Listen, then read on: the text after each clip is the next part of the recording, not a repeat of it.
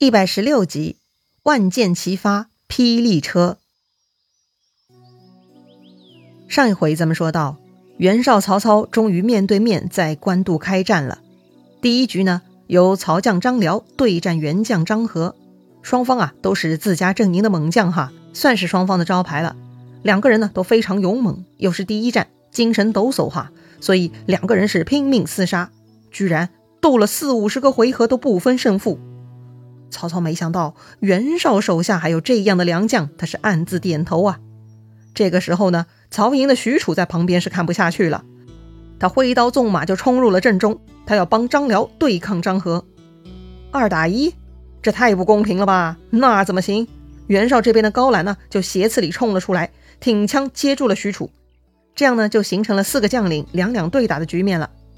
但是还没等他们分出胜负。曹操呢，就令夏侯惇、曹洪各自带三千军，直接冲向河北军阵。袁绍那边负责弓弩手的沈佩看到这个场景啊，他就下令放炮。这个弓弩手们听到炮声呢，就一起动手，那就是万箭齐发呀。另外，埋伏在门旗下的弓箭手呢，也跑到阵前来乱射了。对的，埋伏在两翼的呢，是射程较长的弓弩，而门旗下的就是普通弓箭，射程短，但是更灵活哈。所以呢。袁绍方面就是一万五千人在放箭，而曹军这边冲阵的只有六千个人而已。这六千个人冲出去，不就立刻成刺猬了吗？这也太恐怖了吧！当然了，曹军也不是傻子哈，发现对方万箭齐发，实在难以招架。夏侯惇和曹洪就立刻带领手下撤退了。看到曹兵在退，袁绍这边就不客气了，直接是驱兵掩杀，把这个曹军啊杀的是鸡飞狗跳，一阵乱逃啊，撤回了大营。第一战。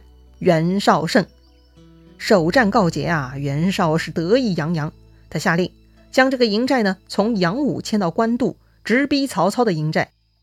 这回啊，袁绍尝到了自己人多势众、万箭齐发的甜头了，所以呢，还想继续用这个方法射死曹操。沈佩呢就给袁绍出主意了啊，说是可以在曹操的营寨前堆土山，然后呢，袁绍军爬上这个土山哈，借着地势的优势呢向下。往这个曹操营寨放箭啊，这样就可以把曹操赶跑了。只要曹军退走，那么官渡的隘口就能拿下，许昌就指日可破了。哎呀，真是个好主意呀！袁绍十分喜欢这种进取的方案，立刻就批准了沈佩的方案，让他赶紧带兵去堆土山。曹操这边的人呢，很快就看破了袁绍他们的计划哈，在自己的营寨前堆土山。摆明了就是想搞出个高地，方便进攻嘛。曹操当然不答应喽。于是曹操派人去破坏袁绍的攻势，不能让他们堆土山。但是袁绍那边人多呀，除了那些在干活的工兵，还有大把的弓弩手在边上。他们呀，嗖嗖放箭，搞成一堵箭墙，挡住曹兵的去路，就是不让他们冲过来破坏施工。很快，也就是十天的时间，袁绍这边呢，居然堆出了五十几座土山。嚯，真的是人多好办事儿啊！这些土山呢，就像一个个坚固的高岗亭，袁绍的弓弩手们就蹲在上头，不断的向曹营射箭，搞得曹操军队呢不出营寨还被刘建攻击，在营里走路啊都得顶着盾牌前进，一个个呢就像下雨天打伞一样哈，在这个营里头穿梭。最恶搞的是啊，这个袁绍军队射箭呢也是有节奏的，有那个专门发射的信号，那个信号啊。就是敲梆子的声音，就是那种竹筒哈。比如呢，看到曹军在营里活动了，那个援军负责发信号的呢，就会敲梆子，然后啊，弓弩手就一起行动，那就万箭齐发了。搞得曹军啊，一听到梆子呢，就立刻举起盾牌蹲在地上，那是猥琐至极呀。援军看到这一幅场景啊，那简直就像逗猴子一样，太好玩了。大家呢以此取乐，哈哈大笑。曹操看到这幅场景啊，那是十分郁闷。长此以往，曹军的斗志都要被消磨光了，那可不行啊！曹操呢，赶紧召集手下一起商议对策。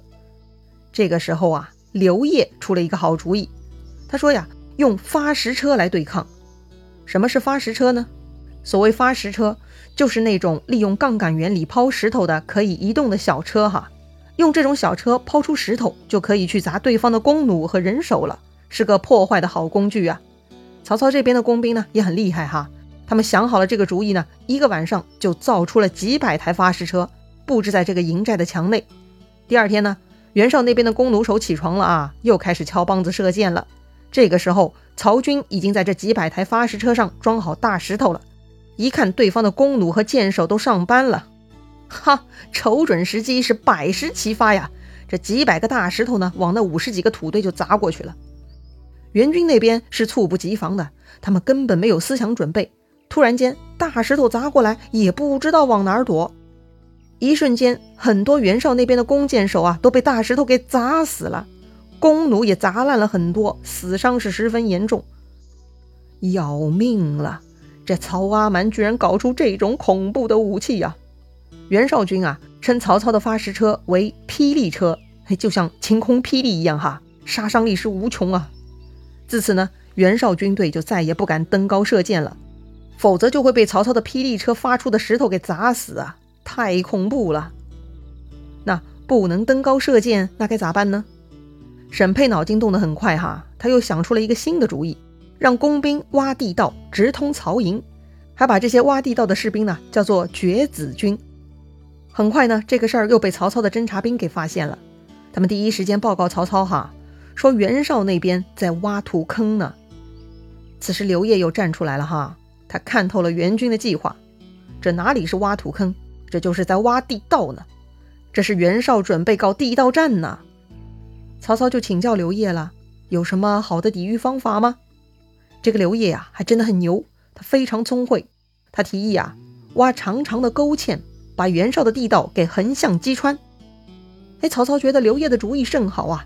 就连夜派工兵挖沟堑，果然袁绍的手下挖地道来了。援兵打穿地道的时候，发现这个地道的尽头并不是在曹营里头，而是在一条壕沟里头。更恐怖的是，这条壕沟中居然有曹兵等着自己呢。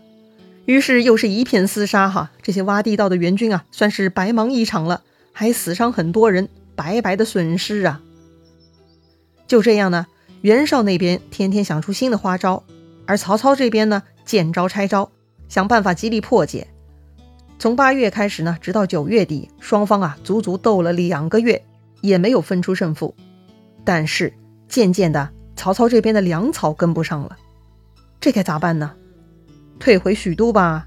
曹操有些不甘心，他就写信给留守许都的荀彧，想听听他的意见。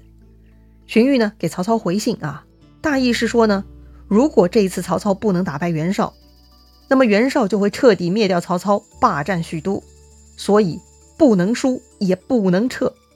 那个袁绍呢，虽然人多，但都不能用，千万别被他唬住。所以荀彧建议曹操呢，要画地而守，牢牢死守，到时候袁绍就会乱了。等袁军一乱呢，曹操就可以采取行动，一定能够攻克袁绍的呀。要说这封信啊，确实大大鼓励了曹操，让曹操信心大增。于是曹操下令手下军士一定要严防死守，而袁绍这边呢，久攻不下也没意思呀，就退兵三十里，跟这个曹操保持安全距离了。这一天，突然曹操手下的徐晃呢，抓到一个袁绍的奸细，一番拷打盘问，就获得了袁绍的一些信息哈。原来呀，袁绍派手下大将韩猛在运输军粮呢。韩猛，他谁呀？荀攸呢是知道这个人的。荀攸就对曹操说了：“这个韩猛啊，就只是匹夫之勇，没脑子的，所以只需要派遣一千人的小队伍去拦截他，就能断掉他的粮草了。到时候袁绍军队不战自乱。”哦，听上去不错呀。那派谁去拦截韩猛呢？荀攸就提议了，让徐晃去就行了。于是曹操就派徐晃哈带上使唤部队去拦截韩猛。而且呢，还派遣张辽、许褚为后应，保证万无一失。哈，果然当天晚上，那个韩猛啊，就押着几千辆的粮车哈，送往袁绍营寨了。他们正在赶路呢，突然山谷之中冒出了曹军，那就是徐晃使唤的部队了。他们拦住了韩猛的去路，哈，直接跟韩猛对杀。当时呢，徐晃跟韩猛对打，而使唤呢就去放火烧粮车。最终啊，韩猛打不过徐晃，就拍马逃跑了。这个时候，使唤烧的粮车是火焰熊熊啊，连袁绍的大营都能看见。大家正在疑惑呢，那个败逃的韩猛啊，就来报告袁绍了，说粮草被劫了。袁绍一听很愤怒啊，立刻派遣张和、高览去报仇。这个时候，正好曹操这边的徐晃他们呢，烧了粮草，准备回撤，半路上就跟张和、高览碰头了。正准备对打呢，曹操派出的第二波人马张辽、许褚已经带兵到了，正好跟徐晃接应哈，形成夹攻态势，把张合、高览呢围在中间。这样呢，袁绍军队就不占便宜了，被两面夹击哈。这下张合、高览也没办法了，很快呢，他们的军队就被杀散了。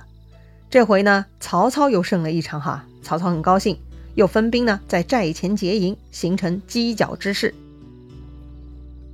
再说回袁绍，他看到眼前这个狼狈不堪的韩猛，居然半路上把粮草给弄丢了，恨不得呀就把韩猛立刻给宰了。后来呢，一众官员是苦苦哀求，袁绍才饶了韩猛之死。于是沈佩又站出来了，他提醒袁绍啊，军粮呢是重中之重，一定要严加防守。所以沈佩提议要加重粮仓的守军。那袁绍的粮仓在哪儿呢？就在乌巢。这个乌巢呢，就在杨武的东面，官渡的西北方向。袁绍觉得沈佩讲的很有道理哈，确实粮草太重要了，所以呢，袁绍就让沈佩回邺城监督粮草，要源源不断送往官渡前线。于是沈佩就离开战场回邺城了。从前面的战局咱们能看出来哈，这个沈佩十分能干，是袁绍作战的好帮手。但是袁绍此刻让他回邺城筹措军粮。